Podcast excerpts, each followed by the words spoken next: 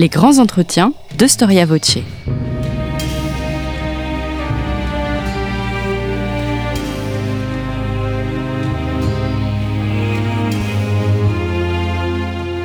On retrouve Marie-Gwen Carichon. Chers amis, bonjour à tous et bienvenue sur Storia Voce, le podcast du magazine Histoire et Civilisation. Nous sommes à l'époque des monastères, des croisades, des grands saints et des romans arthuriens. La France est colorée, même si on a tendance à l'oublier ou à ne pas le savoir.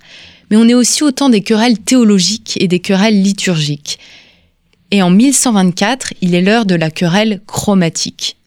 Pierre le Vénérable était la tête de l'abbaye de Cluny.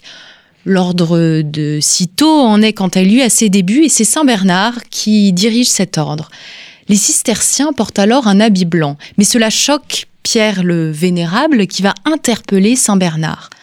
Quel orgueil que de choisir le blanc, couleur du Christ, de la gloire et de la fête, alors que le noir est préférable car c'est la couleur de la tempérance. Mais pour Saint Bernard, le noir, c'est le diable. L'habit blanc est signe de pureté et de lumière. Et en portant cet habit blanc, reflet de sainteté, il s'agit en fait de revêtir l'homme nouveau, dont parle la Bible. Saviez-vous qu'au Moyen Âge, on pouvait se disputer pour une couleur? Car cette querelle durera jusqu'en 1145. Que nous dit cette controverse de l'importance des couleurs et de leur symbolique au Moyen Âge? Je parle de blanc, je parle de noir, mais est-ce qu'on ne dit pas habituellement que ce ne sont pas des vraies couleurs? Qu'est-ce que la présence, qu'est-ce que la création de couleurs peuvent nous révéler d'une société et pour traiter ce sujet, j'ai l'honneur de recevoir Michel Pastoureau. Bonjour. Bonjour. Merci d'avoir euh, euh, répondu à notre invitation. Est-ce que c'est nécessaire de vous présenter? Vous êtes médiéviste, vous êtes historien, spécialiste des couleurs, spécialiste des animaux et de leurs symboles. Et aujourd'hui, nous allons parler autour de votre dernier livre qui s'intitule Sobrement blanc et qui traite de la couleur blanche euh, durant euh, du paléolithique à nos jours. Et c'est un livre qui vient de paraître aux éditions du Seuil. C'est le dernier d'une série de six. Cinq livres ont précédé Blanc bleu, noir, vert, rouge et jaune. Est-ce que Michel Pastoureau, il y a une logique à cet ordre de publication? Oui non. Euh, la logique, c'est celle des documents, c'est celle des questions que ceci pose à l'historien. J'ai entrepris cette histoire de couleur il y a un demi-siècle à peu près, et quand je construis mes recherches, évidemment, je n'isole pas une couleur, je les prends toutes à la fois. Une couleur ne vient jamais toute seule. Dans les documents, elle ne prend du sens que pour autant qu'elle est associée ou opposée à d'autres couleurs. Mais pour la commodité de l'exposer dans des livres destinés à un public relativement large, euh, je fais un axe monographique, donc je donne priorité à telle ou telle couleur. Alors blanc est le sixième volume. J'avais commencé par bleu, Paris en, 2000, au Seuil, donc chez le même éditeur, dans la même série. Et j'ai commencé par bleu parce que c'est la couleur qui pose à l'historien le problème le plus simple au fond à étudier. C'est une couleur qui compte très peu chez les Grecs et chez les Romains. C'est une couleur que l'on n'aime pas dans l'Antiquité classique. Or aujourd'hui, en Europe occidentale, mes livres se limitent à l'Europe occidentale, je le précise. Aujourd'hui, en Europe occidentale, c'est la couleur préférée partout de la moitié de la population. Donc pour l'historien, un problème comment s'est opéré ce renversement de valeur. Ça s'est fait en plusieurs étapes, avec des périodes de pause et des périodes d'accélération. Bref, il était assez facile de construire euh, l'histoire de la couleur bleue en Europe. Du côté du blanc, c'était plus difficile. Euh, les documents partaient un peu dans tous les sens. Il y avait ce problème, est-ce que le blanc et le noir sont des couleurs ou ne sont pas des couleurs? Pour les sciences humaines, pour l'historien que je suis, la réponse est oui. Le noir et le blanc sont des couleurs, des couleurs à part entière, et même des pôles forts de tous les systèmes de la couleur. Donc il était absurde de les enlever de, de, ma série.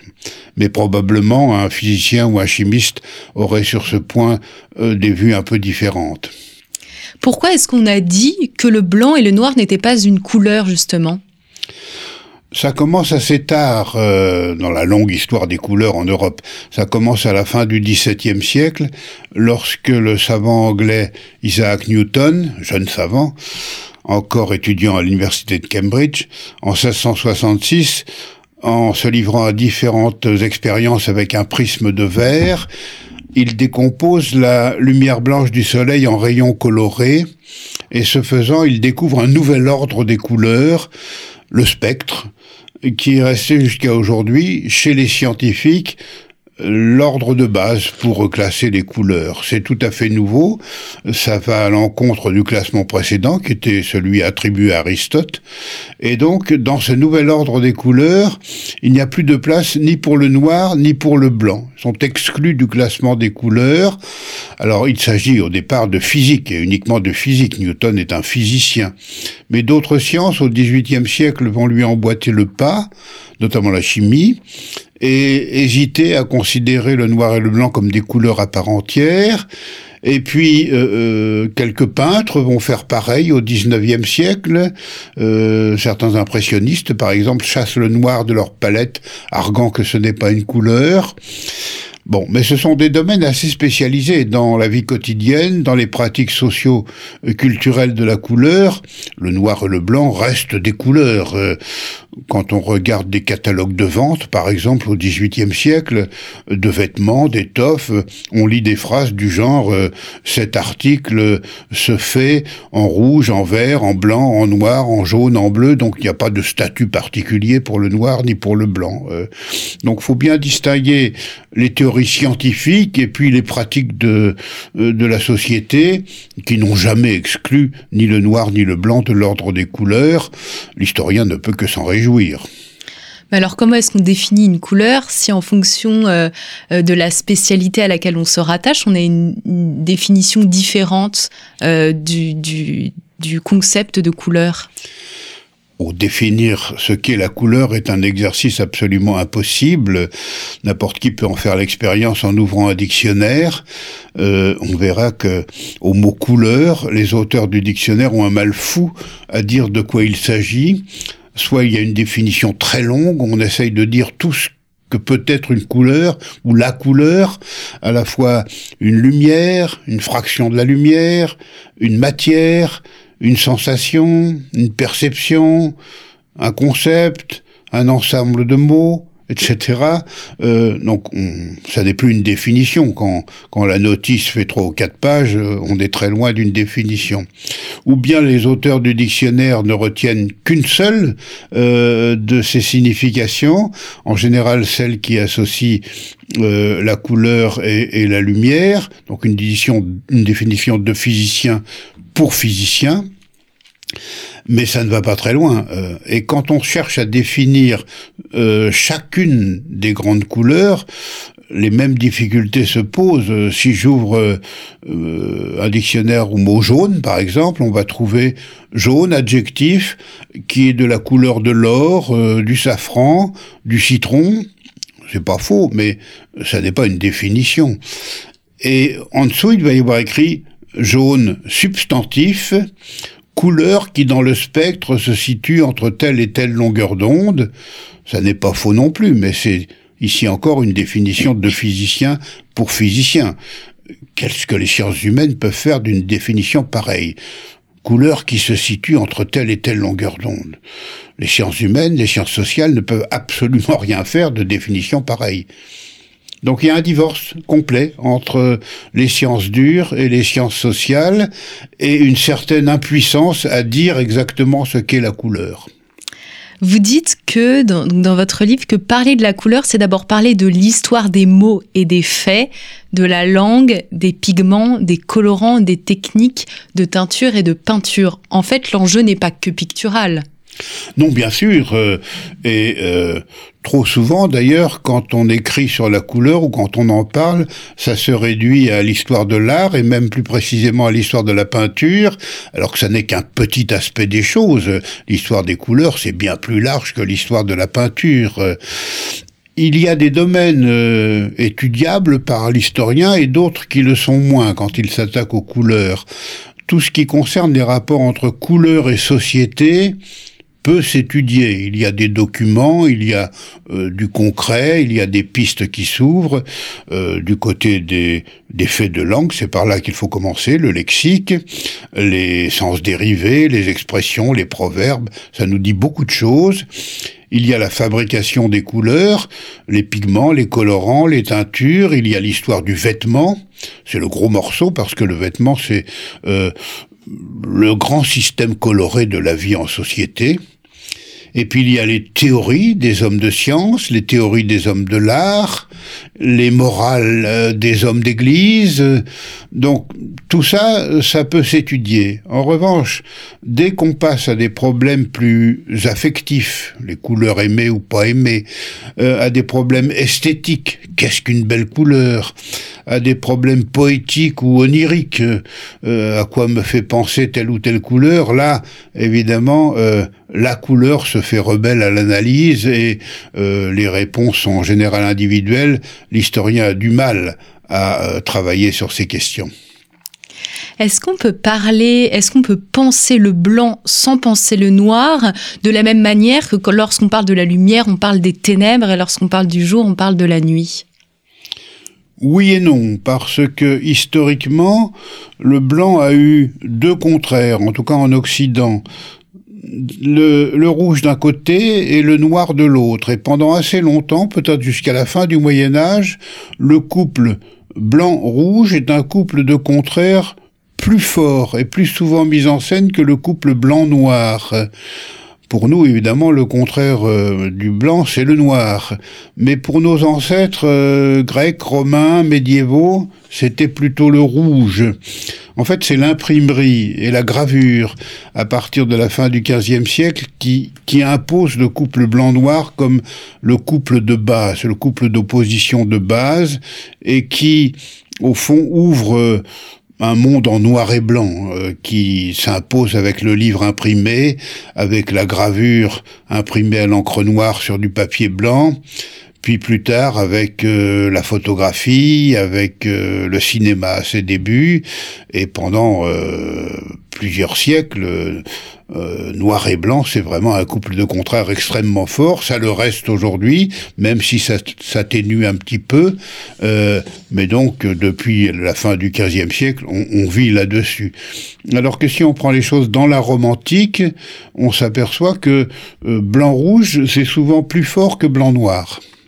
Et puis on, s'en rend compte parce que dans votre livre, je tiens à le préciser, votre livre blanc, il y a de nombreuses illustrations qui mettent en fait en avant cette dualité qu'on n'a peut-être pas l'habitude de remarquer dans les œuvres d'art, mais en fait c'est très évident que le blanc est souvent accompagné euh, du rouge. Oui, ça, ça ne choque pas, ça ne choque pas beaucoup de dire que rouge et blanc sont des contraires. Il y a encore des pratiques euh, sociales et emblématiques où on oppose le blanc et le rouge. On le fait plus entre le blanc et le noir, mais on le fait encore un peu entre le blanc et le rouge dans des jeux de société, sur les terrains de sport, euh, dans des codes euh, ici ou là, notamment le code de la route, le monde des drapeaux et des emblèmes, etc., etc. Donc c'est quelque chose qui vient de très très loin et qui ne peut pas s'évacuer comme cela. Euh, blanc-rouge, ça reste plus fort que blanc-vert ou blanc-jaune comme couple de bien sûr. Mais blanc-noir a pris la supériorité sur tous les autres couples de contraires. On connaît surtout nos premiers ancêtres par leur peinture. Vous les évoquez, bien entendu, dans votre livre. Quelles sont les couleurs qui dominent euh, dans ces premières peintures? Alors, l'homme a peint bien avant de teindre. Hein. Euh, on a des traces de peinture euh, sur des roches, sur les murs des cavernes, sur des objets mobiliers euh, dès le paléolithique vers 35 000 ans avant le temps présent, on a euh, déjà la grotte Chauvet, on a des murs peints et avec euh, des pratiques de peinture déjà très avancées et de dessin aussi. Il est probable que plus anciennement, avant de peindre sur des pierres ou sur des murs, l'homme a peint sur son propre corps. Je crois que les premières peintures étaient des peintures corporelles et que le blanc devait être euh, la vedette des couleurs euh, appliquées sur le corps, mais évidemment, nous n'en avons pas trace. Nous pouvons simplement faire des comparaisons avec telle ou telle population qui, ici ou là, à l'époque moderne ou contemporaine, est connu pour ses peintures corporelles, celles du paléolithique, non, évidemment, nous sont inconnues, elles ne sont que supposées. Mais donc, l'homme a de bonne heure eu des matériaux faciles d'accès et d'utilisation pour peindre en blanc.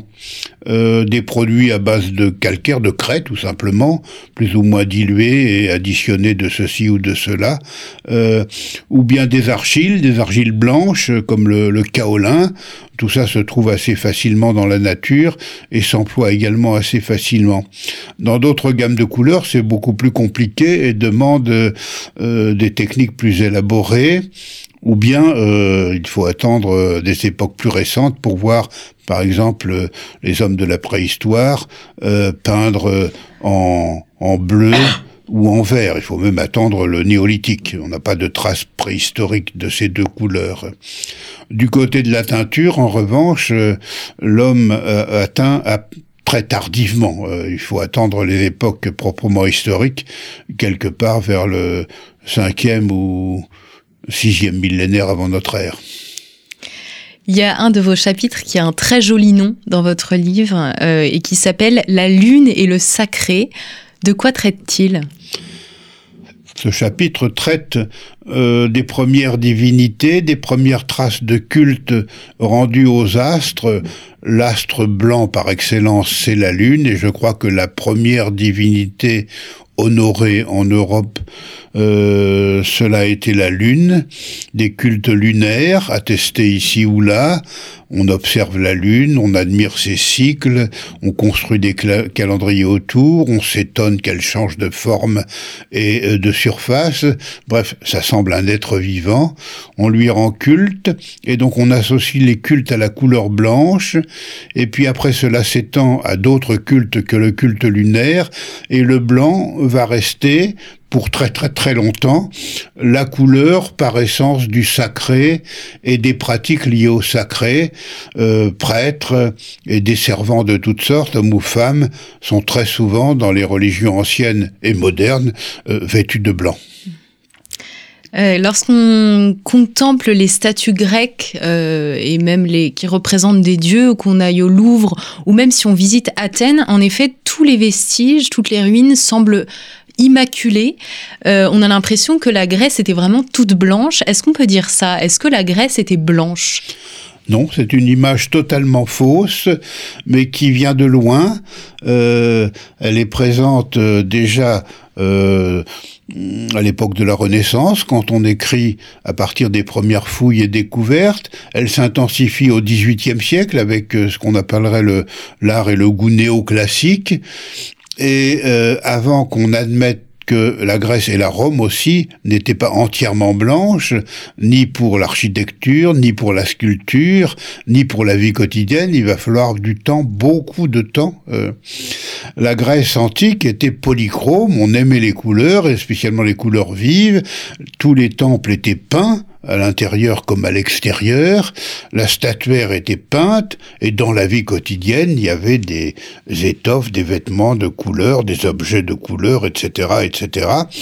Pareil chez les Romains, mais euh, sur les murs, sur la pierre, pour l'architecture et la sculpture, la polychromie a disparu, euh, donc on a retrouvé euh, la pierre à nu, le marbre à nu, on a cru que cela avait toujours été comme ça. On a découvert aussi beaucoup de copies romaines de statues grecques. On admirait énormément chez les Romains la sculpture grecque antique. On copiait tout, mais pas la polychromie. On laissait la pierre à nu. Or, comme nous avons perdu tous les originaux grecs, on ne connaît que les copies romaines qui sont sans polychromie. D'où l'idée que la statuaire grecque était euh, blanche ou achrome. Euh, cette idée est née très tôt, elle s'impose à la Renaissance, elle se développe au XVIIIe siècle. Et quand de jeunes architectes ou jeunes archéologues font euh, vers 1800 le voyage jusqu'en Grèce sur le terrain, ils constatent que dans les ruines, il y a quand même des traces de polychromie qui sont apparentes. Alors ils envoient de grands rapports aux, savants qui sont restés à Berlin, à Londres, à Paris. Ils disent mais tout était peint dans ces temples et on ne les croit pas. C'est pas possible. Ça ne correspond pas à l'image que l'on a alors de la Grèce antique. Et il va falloir trois, quatre, cinq générations avant qu'on admette qu'en effet il y avait de la polychromie euh, sur euh, les temples, sur les statues. Euh, mais encore aujourd'hui, il y a certains de, mes collègues antiquisants qui, qui sont gênés par cette polychromie. Et les vêtements aussi des Grecs et des Romains étaient colorés? Les vêtements aussi étaient colorés, même si euh, les Grecs et les Romains sont moins habiles en matière de teinture que euh, les peuples qu'ils considèrent comme barbares, notamment les Celtes et les Germains, qui, à partir de teintures végétales, font des choses plus diversifiées euh, que les Grecs et, les Romains. D'où, pour l'œil romain, par exemple, ce goût de la polychromie vestimentaire qui leur semble barbare.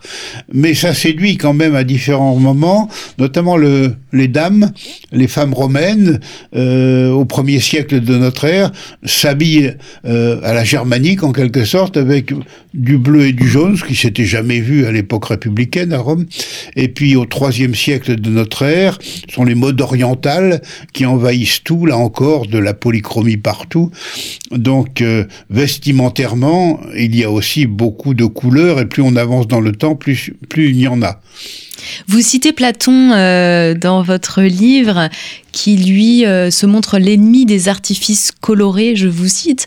En fait, la position de Platon, euh, elle traduit pas vraiment l'opinion générale. Platon est un moraliste, un grand moraliste même, et on peut induire pas mal de choses de son discours. Il est ennemi des couleurs, c'est donc que les couleurs occupent une grande place dans la vie quotidienne de son temps. Lui, il y voit un artifice qui gêne le regard, qui trompe, euh, qui ne permet pas de bien de voir les couleurs euh, naturelles en quelque sorte. Donc c'est un grand ennemi des phares, du maquillage, mais aussi de, la teinture. Euh, il est partisan des couleurs naturelles et euh, quand elles sont utilisées de manière artificielle, de la sobriété la plus grande. Et d'autres moralistes chez les Romains euh, penseront comme lui. Euh, Platon est un peu un écart, en effet, sur ce plan-là, par rapport aux pratiques de son temps. Et vous parlez du début du christianisme aussi par rapport au lien entre la couleur et la moralité, et le blanc et, euh, la pureté. Euh, vous dites qu'au début, lorsque le célébrant donc célèbre la messe euh, dans la religion chrétienne, au début, il a des étoffes et vêtements qui ne sont pas teints la couleur passant pour impure. Est-ce que ça veut dire quand même que on associe le blanc à la pureté et, la couleur à l'impureté, même assez tard en fait, même au début de, de la religion chrétienne oui et non. Euh, euh, on associe le blanc à l'idée de pureté, mais plus pur encore que la peinture ou la teinture en blanc, c'est le non-teint ou le non-peint, si je puis dire. Ça, c'est vraiment euh, la virginité absolue. le blanc, c'est déjà de la matière, et donc c'est plutôt l'aspect cultuel ici qui est euh, mise en scène et qu'on a déjà évoqué à propos de la Lune, les cultes euh, accordent une place assez grande au blanc, mais ça n'est pas un blanc pensé comme incolore. Hein. Pour qu'il y ait synonymie entre blanc et incolore, il va falloir attendre des dates très très récentes. Jamais les sociétés anciennes n'établissent une telle synonymie.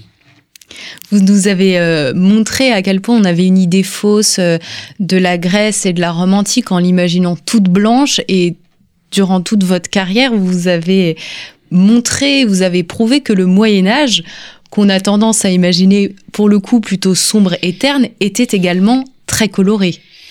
Oui, oui, le Moyen Âge est très coloré. Euh, il faut quand même périodiser.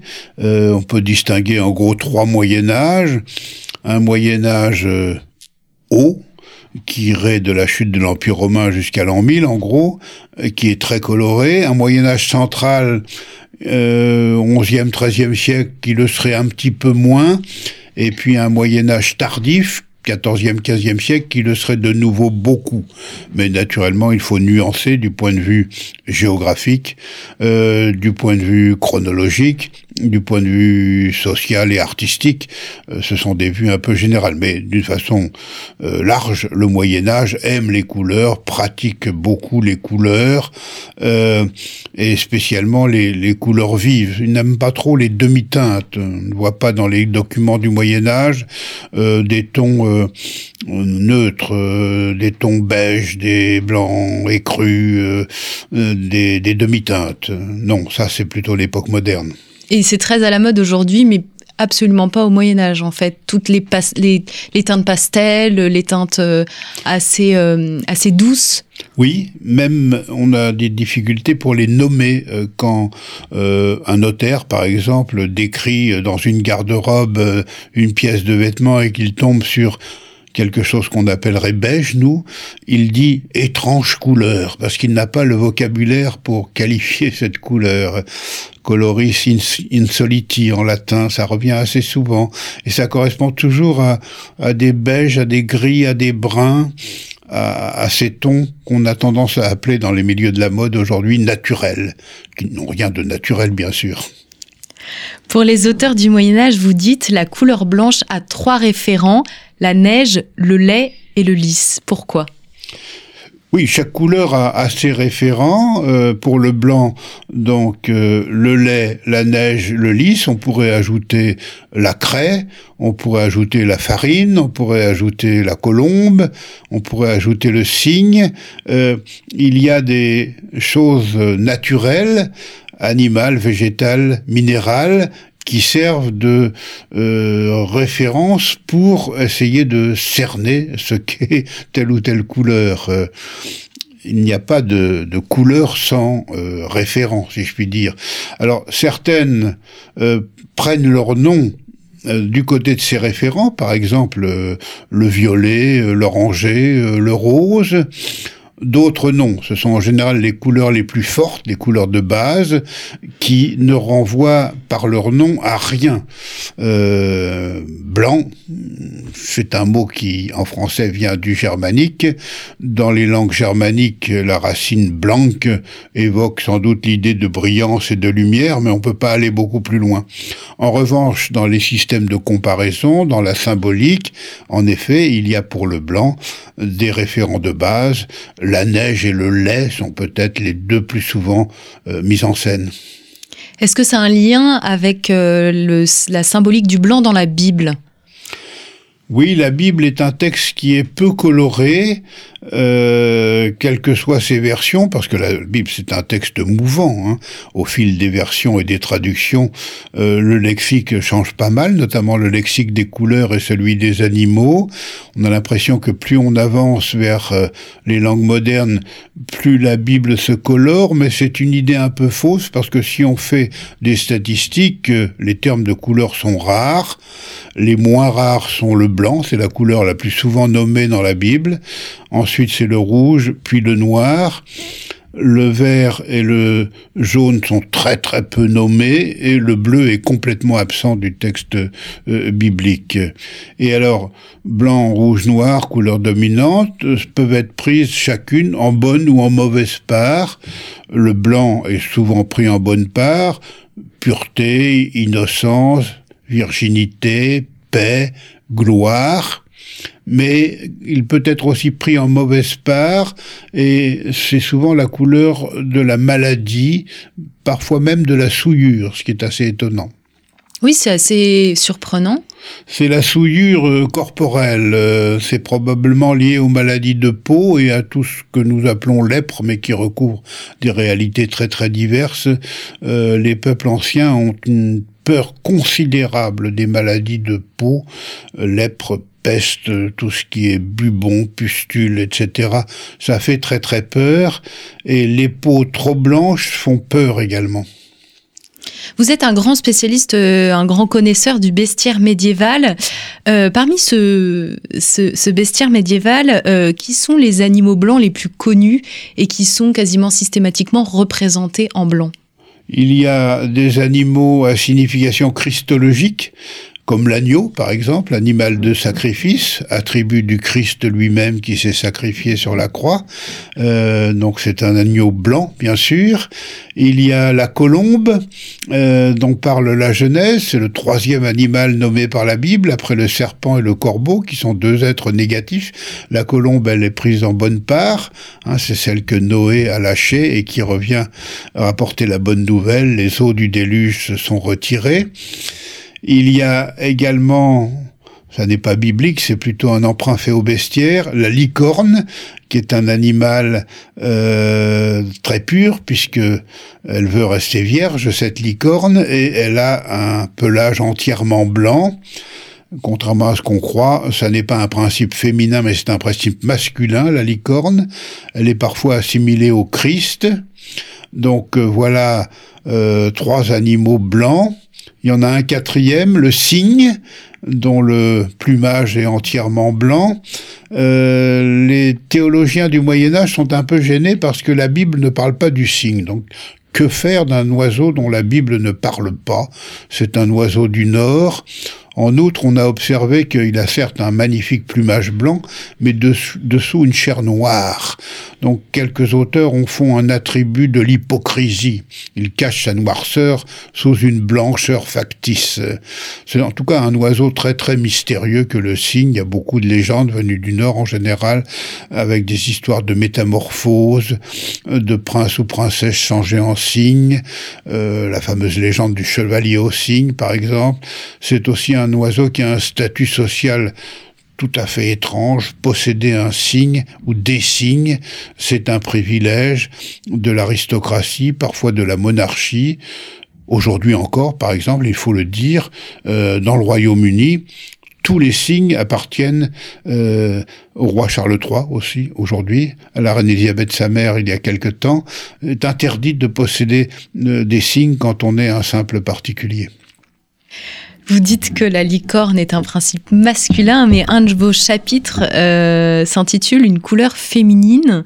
Est-ce que les couleurs en général ont un genre et est-ce que le blanc est féminin? Les couleurs appartiennent aux deux genres, bien sûr, mais il peut y avoir un genre dominant. Et pour le blanc, c'est un genre dominant du côté des femmes à partir de la fin du Moyen Âge et ça s'accentue à l'époque moderne. Et ça nous choque pas de dire aujourd'hui que le blanc est plutôt féminin et que, euh, je ne sais pas, le bleu ou le noir sont plutôt masculins ça ne va pas très loin, mais ce sont des clichés qui ne nous euh, choquent pas. Et ça tient aux pratiques euh, vestimentaires, mais aussi à la symbolique de, la couleur. Si le blanc est symbole de pureté, de virginité, de douceur, euh, évidemment, euh, on se tourne plutôt du côté des femmes que du côté des hommes. Et vestimentairement, euh, les reines donnent l'exemple. Dès le XIVe siècle, elles s'habillent plus souvent que les hommes en blanc. Elles portent le deuil en blanc, puis des reines on passe aux princesses, puis aux grandes dames de la société. Ça s'intensifie à l'époque moderne, à partir du XVIe siècle, mais surtout de la fin du XVIIIe siècle, où une certaine mode dite à l'antique, qui repose naturellement sur une erreur, euh, la, graisse blanche, la Rome blanche, fait que les dames sous le directoire, le consulat, l'empire portent très souvent des robes blanches. La star euh, de cette époque, c'est Madame Récamier, qu'on a souvent présentée comme la plus belle femme de son temps et peut-être de tous les temps, qui reste fidèle à la robe tunique blanche toute sa vie, et sa vie a été longue, elle meurt euh, en 1848. Donc elle lance la mode dans toute l'Europe de cette blancheur vestimentaire féminine. Et là, si on, revient au Moyen Âge, euh, la femme par excellence au Moyen Âge, c'est la Vierge Marie. Est-ce que le blanc, c'est euh, la couleur de la Vierge Marie euh, depuis ses premières représentations ou est-ce que ça arrive assez tardivement? Pour la Vierge, il faut distinguer la couleur iconographique et la couleur liturgique. Dans le système des couleurs liturgiques, c'est-à-dire euh, des couleurs adoptées pour telle ou telle fête de l'Église et portées euh, par le, le, desservant, par le prêtre et euh, placé sur les murs euh, de l'église. Euh, ce système s'impose lentement avec des variantes selon les diocèses, mais le système définitif est déjà bien en place au XIIIe siècle et il veut que les fêtes de la Vierge euh, soient associées à la couleur blanche comme celle du Christ d'ailleurs. Donc c'est la couleur liturgique de la Vierge. Dans les images, en revanche, il en va autrement. Pendant longtemps, la Vierge est vécue et habillée de sombre, parce qu'elle porte le deuil de son fils mort sur la croix. Puis euh, cela s'éclaircit à partir du XIIe siècle et le bleu finit par éliminer toutes les autres couleurs. Donc le bleu devient à partir du XIIe siècle la couleur iconographique de la Vierge et va le rester assez longtemps, même si ici ou là on peut trouver bien sûr des vierges qui portent robe ou manteau d'une autre couleur, mais le bleu est sa couleur dominante dans les images et dans l'art jusqu'à l'époque baroque. Et puis là, on voit apparaître des vierges dorées assez abondamment. Euh, et puis, à partir du milieu du XIXe siècle, quand est adopté le dogme de l'Immaculée Conception, je crois que c'est 1854, euh, on voit apparaître des vierges blanches dans les images. Donc, pour la première fois, la couleur iconographique et la couleur liturgique est la même, la Vierge en blanc ou en blanc et bleu comme dans euh, les cultes populaires et les petites statuettes de la Vierge que l'on trouve au XXe siècle. Oui, c'est important de souligner en effet que la, couleur envoie un symbole qui peut être différent si on est dans le domaine de la liturgie, si on est dans le domaine de, la peinture, euh, et que ça évolue au fil du temps, euh, même au sein de la même religion. Voilà. Euh, quand la Vierge est en blanc, c'est pour évoquer l'idée de sa pureté, de sa virginité, le fait qu'elle est née hors du péché original, originel. quand elle est en bleu, c'est la reine du ciel que l'on montre. Hein. Le ciel étant bleu, les personnes divines sont souvent associées au bleu, et même si la Vierge n'est pas théologiquement une personne divine, elle est quand même la reine des cieux, euh, donc elle est vêtue de bleu. Vous dites qu'avec la réforme, donc la réforme protestante, euh, il y a une moralisation des couleurs. Qu'est-ce que vous voulez dire par là? Cette moralisation des couleurs existe déjà, on l'a vu à propos de Platon, elle traverse tout le Moyen Âge, mais ça s'intensifie avec la réforme protestante. Les grands réformateurs, luthériens et calvinistes, moralisent beaucoup les couleurs. Ils en parlent dans leurs prêches, ils en parlent dans leurs écrits, et ils distinguent des couleurs honnêtes et des couleurs déshonnêtes pour un bon chrétien. Il y a des couleurs que le bon chrétien doit rechercher parce qu'elles sont dignes, honnêtes, le blanc, le noir, le gris, le brun et le bleu. Et puis il y a des couleurs déshonnêtes qu'un bon chrétien doit fuir, notamment pour son vêtement et sa vie quotidienne.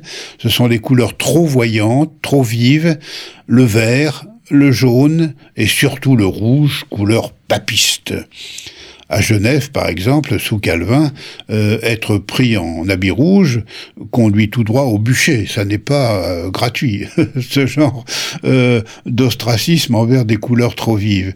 Et ça laisse des traces dans nos pratiques vestimentaires parce que la contre-réforme catholique a tendance sur ce point-là au XVIIe siècle à reprendre une partie des valeurs protestantes et apparaît progressivement ce qu'on pourrait appeler à l'époque euh, contemporaine les valeurs bourgeoises. Et ça explique pourquoi, euh, dans nos sociétés modernes, on s'habille rarement tout de jaune, tout de rouge ou tout de vert, surtout si on est un homme. Euh, suffit de prendre le métro pour se rendre compte que euh, dans nos sociétés, en 2022, le blanc, le noir, le gris, le bleu marine sont les couleurs dominantes. Euh, si on reprend euh, l'histoire de la peinture pour parler vraiment de, de, de la couleur sous cet aspect-là, quels sont les principaux matériaux qui permettent de fabriquer cette couleur blanche? Il y en a plusieurs. Euh, le blanc est du reste la couleur la plus employée dans la peinture occidentale, statistiquement, parce qu'elle sert souvent de sous-couche à l'œuvre d'art. Donc on a des matériaux du type euh, craie, plâtre, gypse euh, pour fabriquer ces, ces sous-couches. On a des produits variés à base de craie ou de calcaire, mais surtout, à partir de l'époque romaine, un produit à base de plomb, de blanc de plomb, la céruse, qui présente la particularité de se trouver facilement, c'est un minéral, euh, de ne pas coûter cher, d'être euh, aisé euh, à employer. En revanche, il est extrêmement toxique, on le sait, et pourtant on l'emploie quand même, non seulement en peinture, mais dans les fards et les cosmétiques.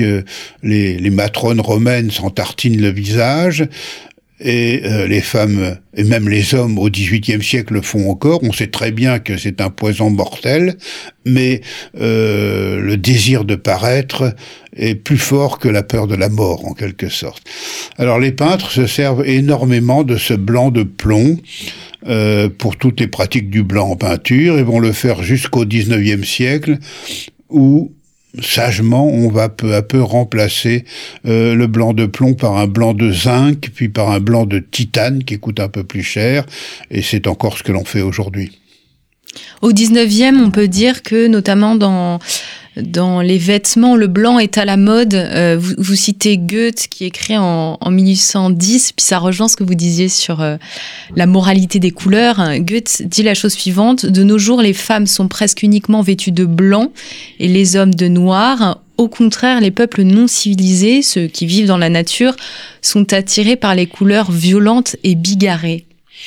Oui, on est là encore euh, dans ces euh, soubresauts des morales de la couleur, euh, la polychromie, les couleurs bariolées, c'est barbare, ça n'est pas civilisé.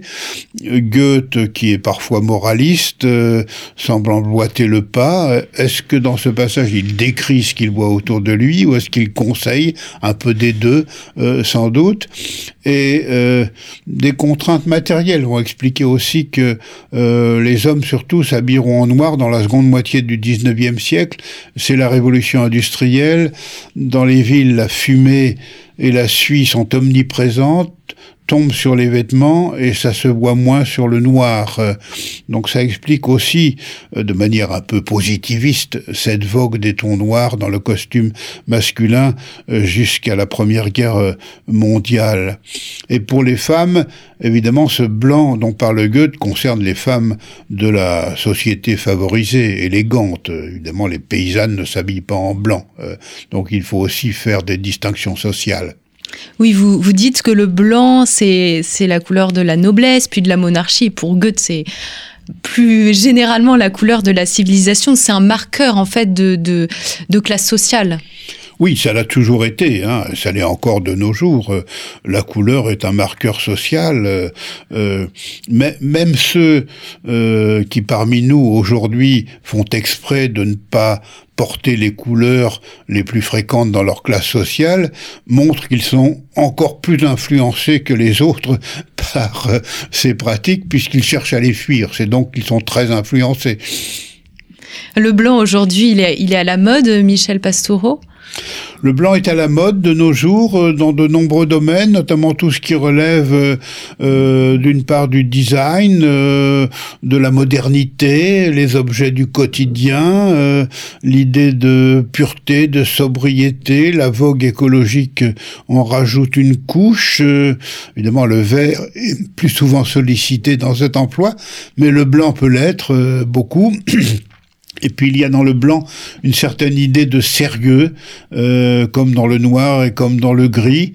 Euh, là, il s'opposerait aux couleurs vives. Euh, nous vivons, et ça a l'air absurde de le dire, mais quand on gratte un peu les choses, qu'on est sociologue, on s'aperçoit que les valeurs protestantes, nées au XVIe siècle, pèsent d'un poids considérable sur nos sociétés modernes jusqu'à nos manières de nous habiller et de repeindre euh, les salles de nos, maisons euh, et, et, nos lieux de travail.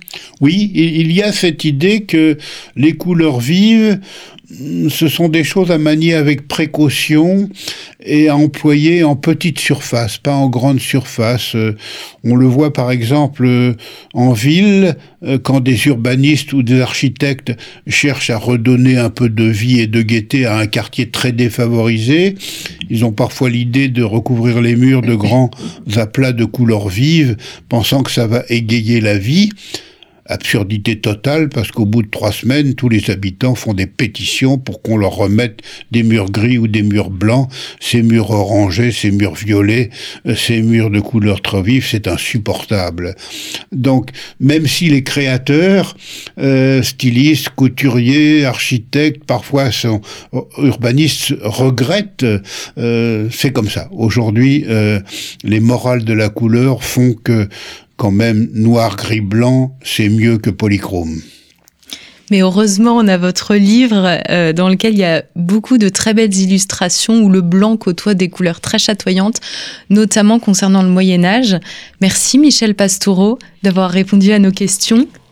Euh, votre livre vient de paraître donc aux éditions euh, du Seuil. Il s'appelle très sobrement Blanc. Merci à vous, chers amis, pour votre écoute et pour votre fidélité. Et je vous dis à très bientôt pour un nouveau numéro de nos grands entretiens.